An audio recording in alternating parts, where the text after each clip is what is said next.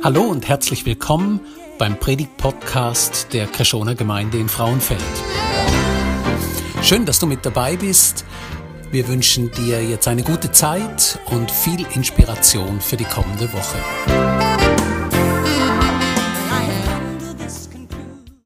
Der Simi hat es uns schon gesagt, wir starten heute mit einer neuen Serie.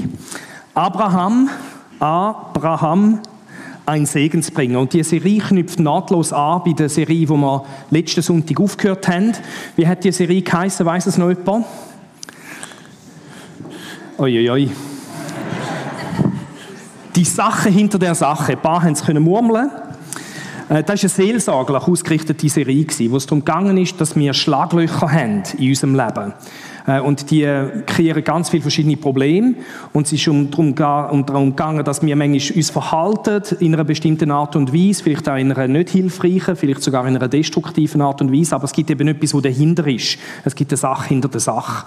Und die nächste Serie hängt stark mit dem zusammen. Abraham, ein Segensbringer, weil wir unsere beiden Serien beschäftigen mit der Frage, was heißt Christ sein? Und äh, vielleicht, wenn du denkst, ja, was ist ein idealer Christ, kommen dir gerade bestimmte Bilder. Du denkst, ein idealer Christ, der ist so. Und in dieser Serie schauen wir an, dass wir uns bei weitem nicht immer als ideale Christen verhalten. Und ich habe Elisabeth Glaner, die in unserem Seelsorgeteam ist, bittet, dass sie ein bisschen aus ihrem Leben erzählt, äh, wo sie sehr viel erlebt hat drin und sie tut uns in fünf Minuten ein bisschen Einblick geben in ihr Erleben mit dem Thema ideale Christen und ideale christliche Gemeinden. Guten Morgen miteinander. Ich bin Elisabeth Glaner, wie einige von euch wahrscheinlich schon kennen. Der Paul ist auf mich zugekommen, um ähm, und hat mich gefragt, ob ich ein bisschen aus meinem Leben erzählen anlässlich von dieser neuen Serie. Er hat mir so gesagt, du bist doch in einer christlichen Gemeinde und christlichen Familie aufgewachsen. Sag mal, wie war das für dich mal gewesen? Was ist, mal, äh, hast du für ein Bild gehabt vom Christsein und hat sich das geändert so heute? Und ich habe es auch noch eine spannende Frage gefunden. Ja, es hat sich vieles geändert. Ich bin wirklich sehr behütet in einer christlichen Familie aufgewachsen und bin auch über eine lange Strecke, also bis in mein Jugendalter, bin ich in eine christliche Gemeinde gegangen, wo es eigentlich ganz klare Abgrenzung gegen aussen gegeben hat. Die Gemeinde hat so vertreten, dass wir eine reine Lehre haben und dass wir das Wort ganz gut kennen und dass man auch das an unserem Lebenswandel ansieht. Und tatsächlich ist es ein bisschen so in unserer Gemeinde hat es kaum ähm, Scheidung gegeben. Es sind eigentlich alles Familien die wo, wo zusammengeblieben sind. Es ist ein rechter Zusammenhalt da gewesen. Es ist auch viel ähm, wirklich am Sonntag untereinander gelaufen von, von enger und näher Gemeinschaft, wo man viel gesungen, viel gelesen, viel gebetet hat und, und ähm, Gemeinschaft gelebt hat es man hat ganz klar oder einfach ein Bild gehabt von was ein Christ ist, was er tut und was er nicht tut.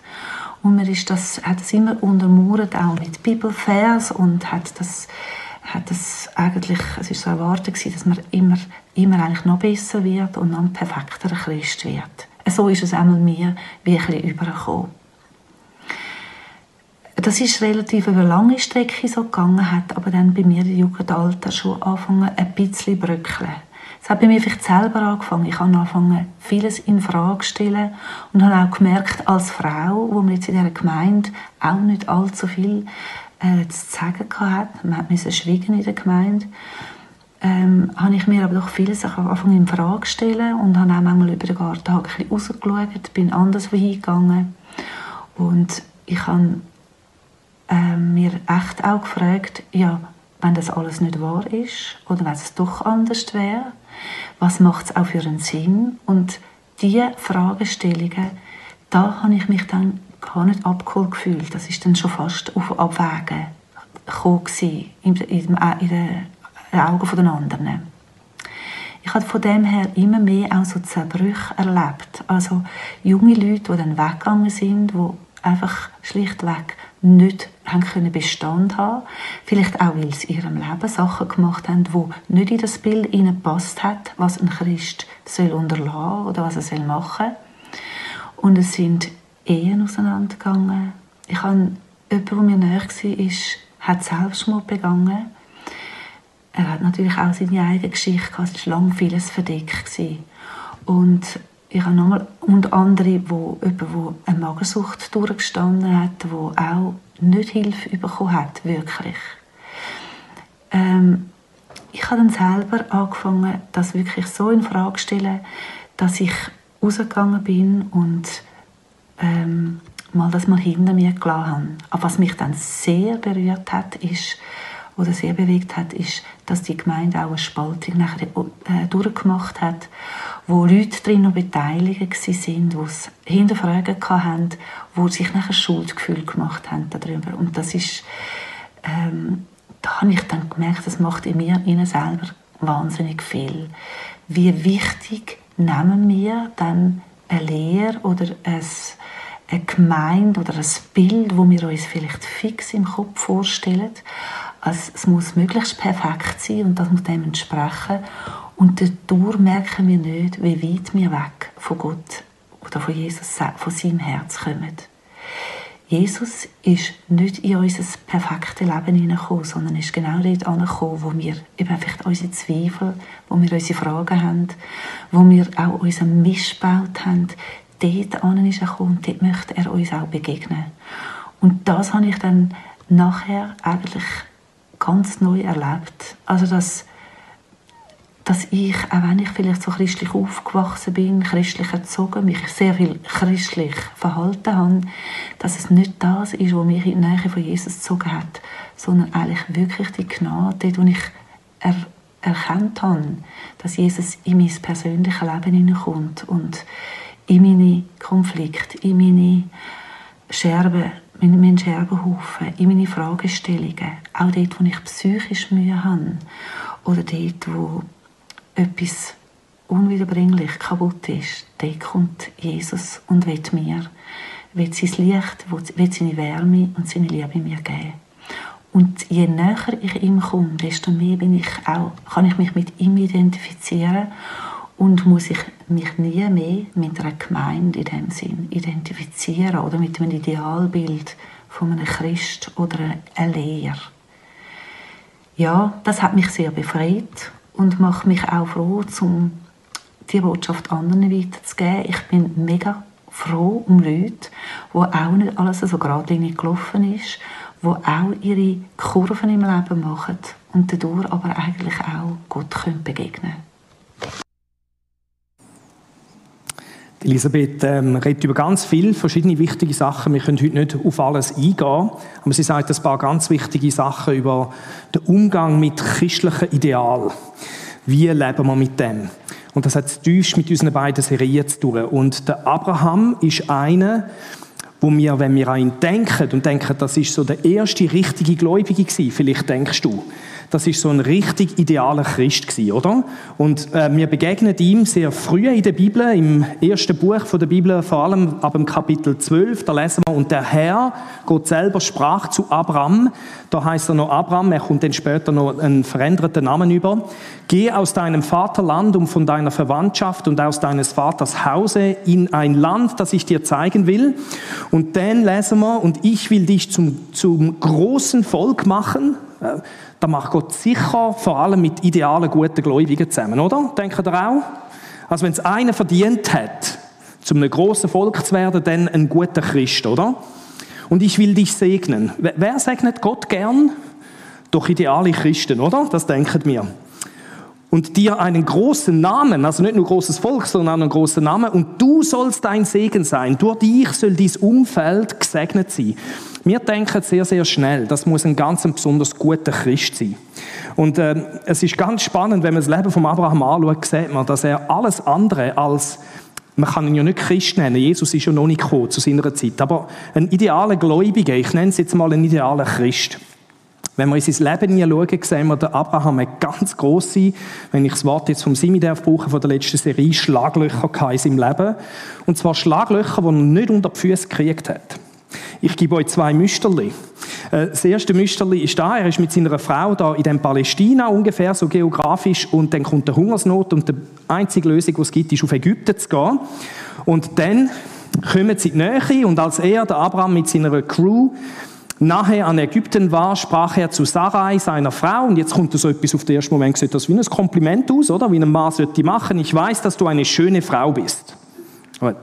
Äh, aber er redet dann eben noch weiter. Wenn dich nun die Ägypter sehen, so werden sie sagen, das ist seine Frau und werden mich umbringen und dich leben lassen. Und da finde ich nicht so eine gute Idee. So sage doch, du seist meine Schwester. Jetzt, das stimmt so halbe. Sarai war eine Halbschwester vom Abraham. Also er sagt noch nicht die Wahrheit. Aber es ist eigentlich auch eine Lüge, oder? Zum Täuschen. Sag doch, du seist meine Schwester, auf dass mir wohlergehe um deinetwillen. Und ich am Leben bleibe, um deinetwillen. Und dann kommen wir zu Ägypten. Als Abraham nach Ägypten kam, sahen die Ägypter, dass seine Frau sehr schön war. Offensichtlich. Äh, und die Großen des Pharao sahen sie und priesen sie vor ihm. Die sind zum Höchsten in diesem Brief gegangen und haben gesagt, da ist eine schöne Frau auf Ägypten gezogen. Ich weiß auch nicht, wie sie das so schnell herausgefunden haben. Ähm, da wurde sie in das Haus des Pharao gebracht. Was ist das? Das Haus des Pharao? Sein Harem. Jetzt. Der Abraham gibt seine Frau ins Harem vom Chef. Was denken wir über den Abraham? Feigling. Oder? Das hat er gemacht. Und die Frau hat es mitgemacht. Und der Supergau, der Burner, kommt jetzt noch. Und er, der Pharao, tat Abraham, Abraham Gutes um ihretwillen. Und er bekam, also Abraham bekam Schafe, Rinder, Esel, Knechte und Mägde, Eselinnen und Kamele. Also er wird gesegnet durch den Mist, den er baut. Und die Geschichte könnt ihr weiterlesen nachher, wenn ihr wollt. Der Verrückte ist, ist, wir sehen da, dass der Abraham ein Stolperer ist. Ich möchte in dieser Serie den Abraham einen Stolperer nennen. Und der Punkt ist, er ist es nicht nur gewesen, er ist es auch geblieben. Ihr könnt ein bisschen weiterlesen in der Bibel. Ein paar Kapitel später passiert Folgendes. Jetzt hat er den neuen Namen, oder? Abraham aber zog von dannen ins Südland und wohnte zwischen Kadesh und Schur und lebte nun als ein Fremdling zu Gerar. Und er sagte aber von Sarah, seiner Frau, sie ist meine Schwester. Da sandte Abimelech, das ist der Chef dort, der König, der Herrscher, der König von Gera hin und ließ sie holen. Nochmal eines genau das Gleiche. Der Abraham ist ein Wiederholungstäter.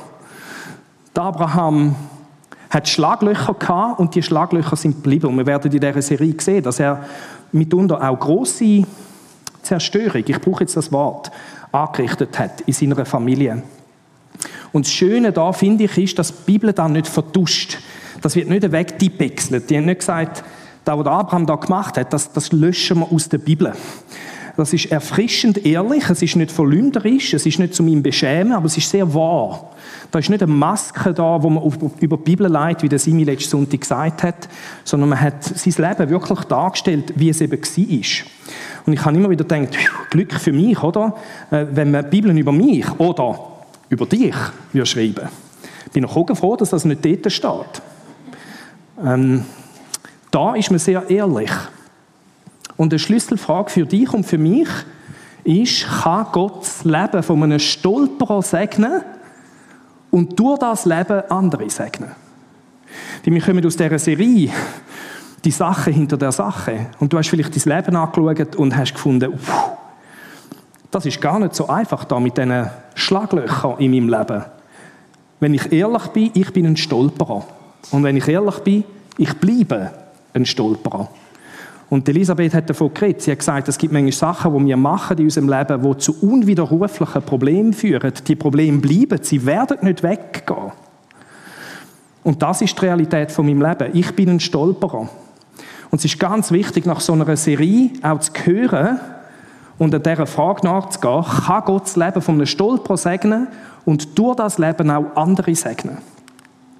Und äh, wenn wir das jetzt ein bisschen anschauen, im Kontext auch von Sachen, die Jesus sagt und wo Elisabeth auch angetönt hat, ist, man kann so wie ein Bild zeichnen Äh, viele Christen denken, das Christsein, das ist so wie ein definierter Kreis. So ist man als Christ, so verhaltet man. Man ist da in dem inneren Kreis. Und wenn man sich nicht so verhaltet wie in dem inneren Kreis, ist man außen dran. Das ist so in, das ist out. Da haben wir kein Problem. Da ist die Welt heil. Da habe ich keine Depressionen. Äh, da bin ich äh, im Plan A von meinem Leben, nicht im Plan B oder C. Plan B und C, das ist da außen. Das sind die, die scheitern. Das sind die, die Probleme haben, äh, wo Ehe geschieden wird, wo ähm, Herausforderungen haben in der sexuellen Orientierung und so weiter. Aber da innen ist alles in der Ordnung. Und ähm, da innen ist eine heile Welt und da außen ist Chaos. Jetzt, was denken da? Wie geht es denen, die sich so porträtiert fühlen? Wenn sie denn da rein? Ist das interessant, um da reinzukommen? Mit Nichten und Neffen. Ähm, das ist ein christliches Ideal, wo manchmal ganz viel kann, ich brauche jetzt das Wort, auch, auch schwierig hineinbringen in unser Umfeld und in unsere Gemeinschaft als Christen. Die Bibel braucht das Wort Jüngerschaft, um über das Leben mit Jesus zu reden. Und das ist ein, ein anderes Bild wie das da. Jetzt ist, ich bin sehr vorsichtig bei den Bildern, die ich jetzt bringe, nicht einfach nur gegeneinander auszuspielen. In den Kleingruppen könnt ihr dann mal darüber reden, ob das Bild vielleicht auch noch ein paar wichtige Sachen porträtiert. Aber das Bild von der Jüngerschaft äh, zeichnet ein bisschen etwas anderes, wo sagt, da ist Jesus und egal wie christlich mein Leben ist, Entscheidend ist, dass sich mein Leben anfängt, das ist der Pfeil, in Richtung Jesus bewegen. In ein, in ein, in ein Leben bewegen, das so ist, wie es Jesus möchte. Weil das ist das beste Leben, das es gibt. Und ähm, das ist so das Bild von der Jüngerschaft. Und das ist nicht ein, ein, äh, ein Kreis, der geschlossen ist, sondern der ist durchlässig. Und ich finde das Bild sehr, sehr hilfreich. Und Jesus redet an einem Ort genau über die beiden äh, verschiedene Grafiken. Ich lese euch das vor. Wir haben das in der Familie gelesen, zufälligerweise letzte Woche. Äh, immer wieder kamen viele Zolleinnehmer und andere verrufene Leute zu Jesus, um ihn zu hören. Die Pharisäer und Schriftgelehrten ärgerten sich und schimpften, mit welchem Gesindel gibt der sich da ab? Er isst sogar mit ihnen. Das ist das Schlimmste. Also, äh, wo ist jetzt da Jesus?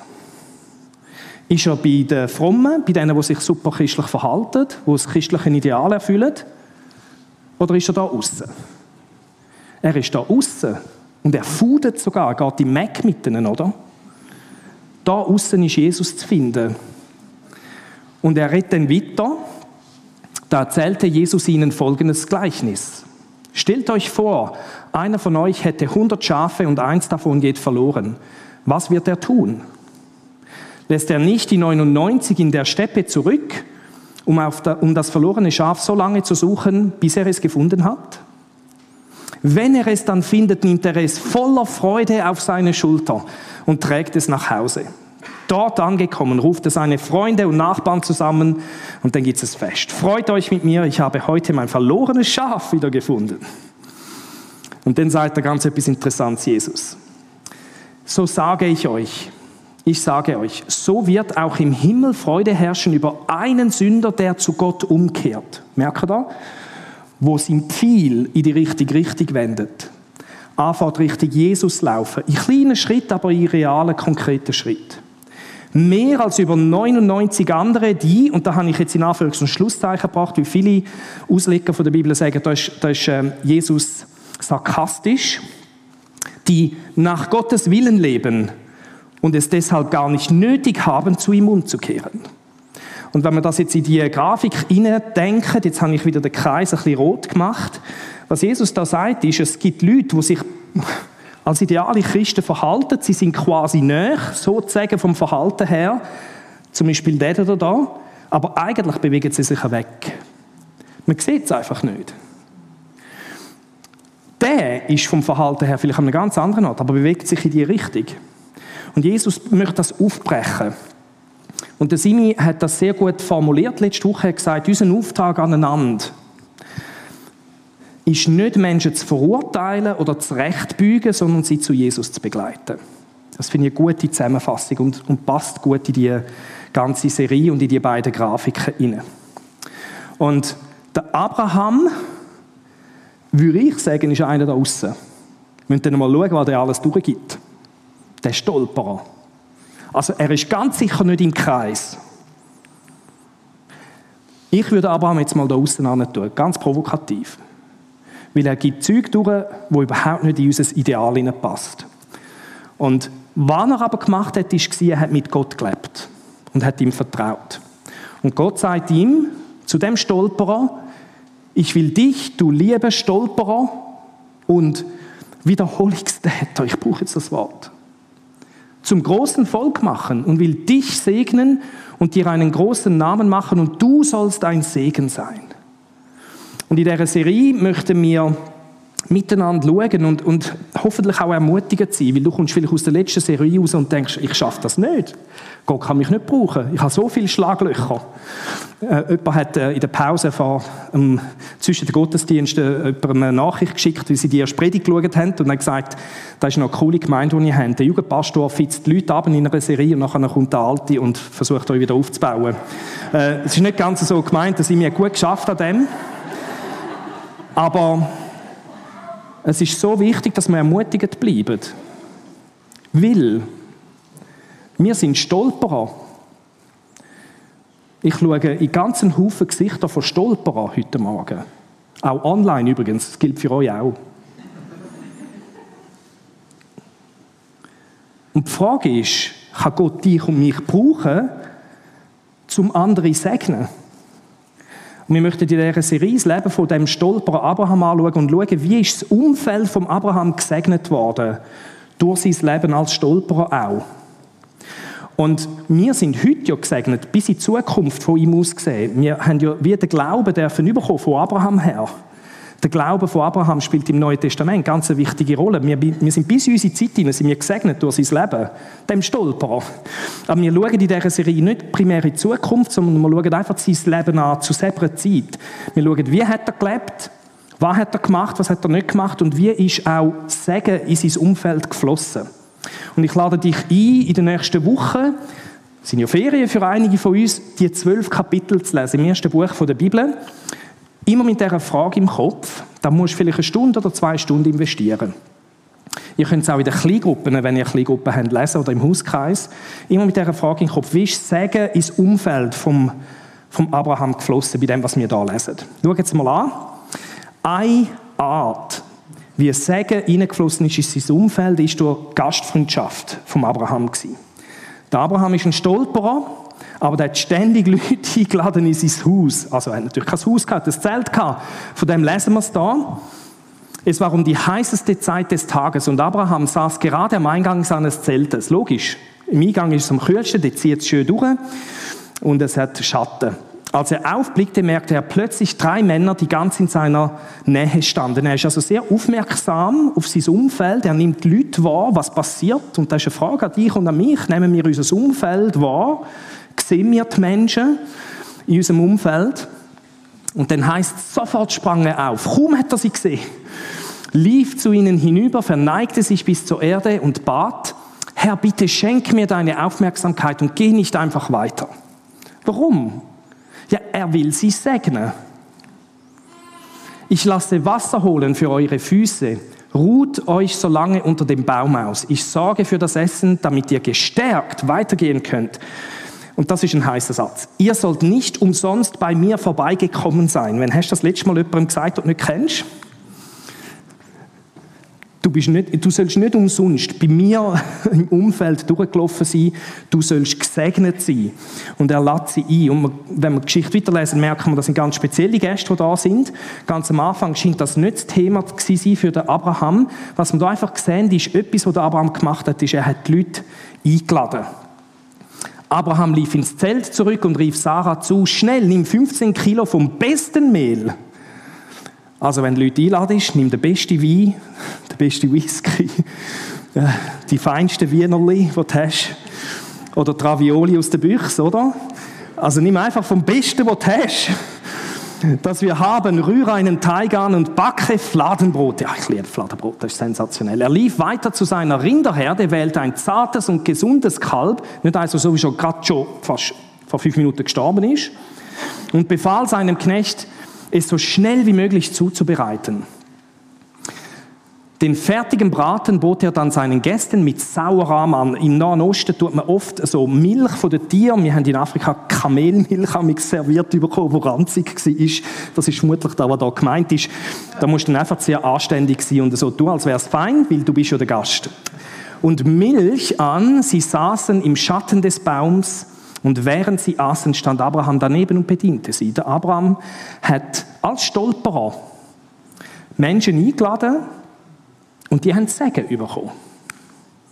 Und das ist eine Art, wie du und ich als Stolperer, eine, es gibt noch andere. Vielleicht bist du nicht jemand, der gerne Leute einlädt, aber vielleicht würdest du es gern. Und Gott kann Stolperer brauchen, um Gastfreundschaft leben und so Segen von Gott in ihr Umfeld hineinbringen. Und wir haben, bevor die Covid-Phase angefangen hat, eine ganze Serie über Gastfreundschaft gemacht. Das hat mir wirklich den Gong gegeben, wo Covid gekommen ist und wir einfach die Sachen wollen probieren als Gemeinde nicht haben können, weil wir nicht zusammen essen so wie wir es eigentlich hätten wollen. Wir haben eine ganze Serie dazu und in dieser Serie habe ich ein Beispiel von einer Frau erzählt, wo durch Gastfreundschaft Jesus Christus hat dürfen kennenlernen. Das war eine ganz spezielle Frau und ich möchte euch die noch von diesem Beispiel wissen, aber für uns alle, die vielleicht jetzt auch das erste Mal hören, einen Hinweis geben, was in dieser Geschichte entscheidend war. Ich lese mal, wie es dieser Frau gegangen ist, wo sie eine Einladung bekommen hat von Christen. Die Einladung zum Essen im Haus von Christen anzunehmen, war nicht hoch oben auf der Liste der Aktivitäten, die ich sehnlichst erleben wollte. Ich hatte keine Lust zu Christen essen. Gut, warum? Sie erklärt es gerade. Als eine bekennende Lesbin und Vorreiterin für LGBTQ-Rechte war es nicht mein Wunsch, mich mit dem Feind anzufreunden. Steht so in ihrem Buch. Christen waren für mich kleinkarierte, asoziale, unmoralische Leute. Warum? Sie aßen Fleisch, vergingen sich an den Menschenrechten, verneinten Frauen das Recht, sich für eine Abtreibung zu entscheiden, glaubten, dass die ganze Welt unter einen totalitären Gehorsam zur Bibel fallen sollte, eines Buches, das durchtränkt ist mit Rassismus, Sexismus und Homophobie. Okay. Hat die Frau Lust, zum zu Christen zu essen? Nicht. Nicht. Sie nimmt die Einladung trotzdem an, und zwar von dem Mann. Das Bild ist nicht gut. Es ist das einzige Bild, das ich gefunden habe von ihm. Von der Frau, die ist später berühmt worden, findet man viele Bilder. Vom Gastgeber findet man nur das. Das ist der Ken Smith, einfach ein normaler Hundskommunenpastor in dieser Stadt. Und er hat die Frau eingeladen zum Essen. Und die Frau beschreibt in dem Buch, wie er vor dem Essen betet und um Vergebung für seine Sünden bittet. seine Sünden bekennt. Was ist der Ken Ein Pastor, ein Stolperer, der das nicht verheimlicht hat. Und es ist das kleine Stückchen in dem Gebet, wo für die Frau entscheidend war. Die hat da einen Abraham erlebt, oder? Und hat erlebt, dass da einer echt ist. Mit seinen eigenen Zerbrüchen, mit seinen Schlaglöchern, das nicht versteckt hat und um Vergebung bittet hat. Und aus dieser Beziehung, aus dem ersten Kontakt, ist eine Beziehung entstanden. Ist eine Freundschaft entstanden, nicht eine einfache. Die sind völlig entgegengesetzter Meinung in sehr vielen Sachen.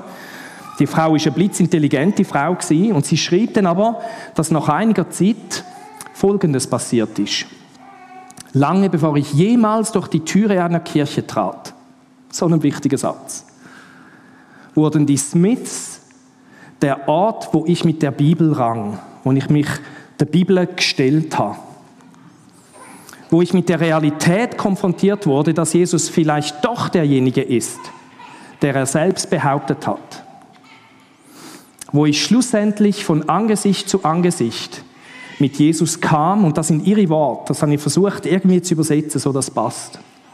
Von Angesicht zu Angesicht mit Jesus kam auf der glitzernden Messerschneide meiner geliebten sexuellen Sünde. Rosaria Butterfield. Und da ist einfach so eine ermutigende Geschichte, finde ich. Nicht nur von ihr, sondern eben auch von dem Stolperer, wo sie eingeladen hat. Kann Gott Stolperer brauchen, zum anderen sagen, oh ja. Kann Gott dich brauchen, zum anderen sagen, oh ja. Indem du sie vielleicht einladest zu dir. Einfach Gastfreundschaft lebst. Ich habe das selber erleben in meiner Teenagerzeit. Ich habe die Familie Rock. Äh, das ist ein, ein älteres Bild, wie ihr es auch an der Frisur vielleicht könnt bemerken könnt. Das ist Josef und Sabine. Sabine lebt leider nicht mehr. Sie ist gestorben an Krebs vor ein paar Jahren.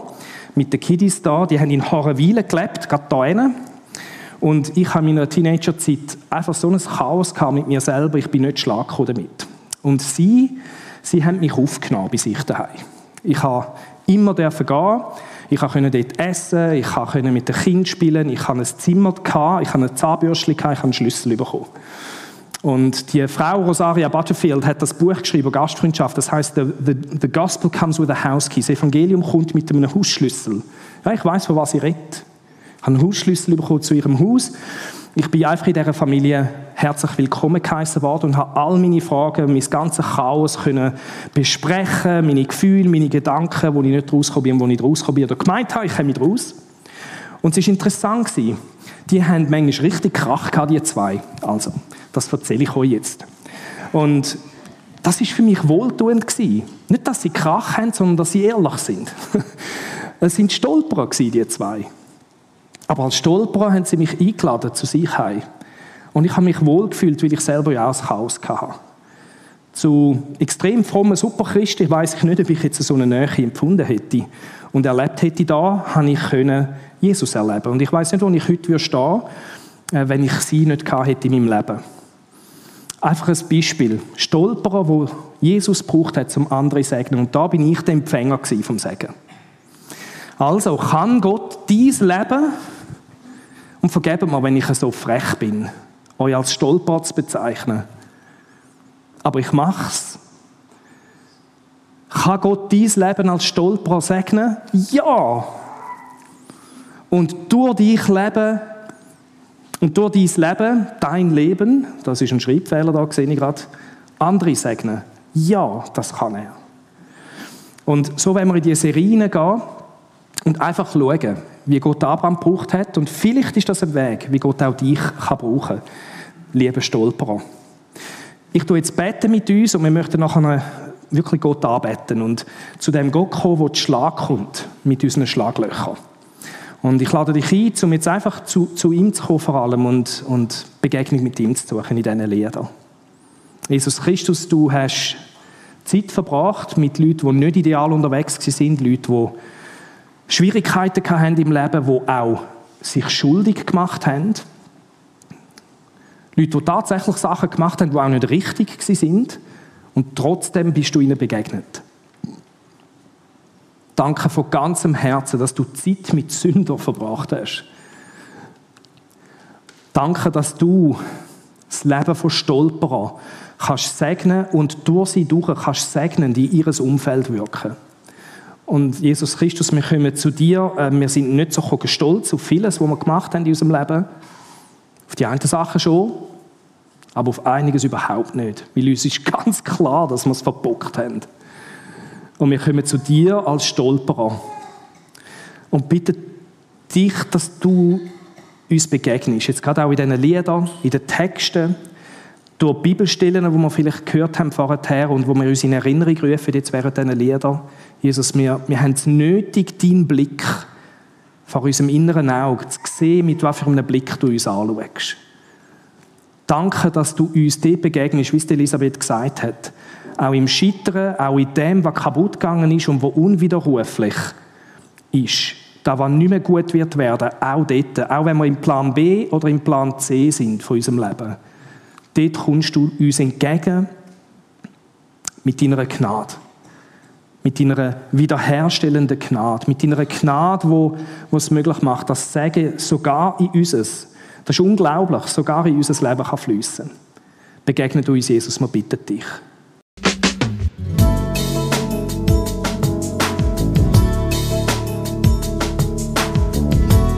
Schön, dass du mit dabei warst. Wir hoffen, du konntest durch diese Predigt profitieren. Weitere Infos zu unserer Gemeinde findest du auf unserer Webseite unter Krishona, das schreibt sich mit ch, minus frauenfeld.ch. Wenn du uns eine Nachricht schicken willst, dann schick uns doch einfach eine E-Mail auf die Adresse info at frauenfeld.ch. So wünschen wir dir noch eine gute Woche und freuen uns, wenn du das nächste Mal wieder mit dabei bist. Tschüss!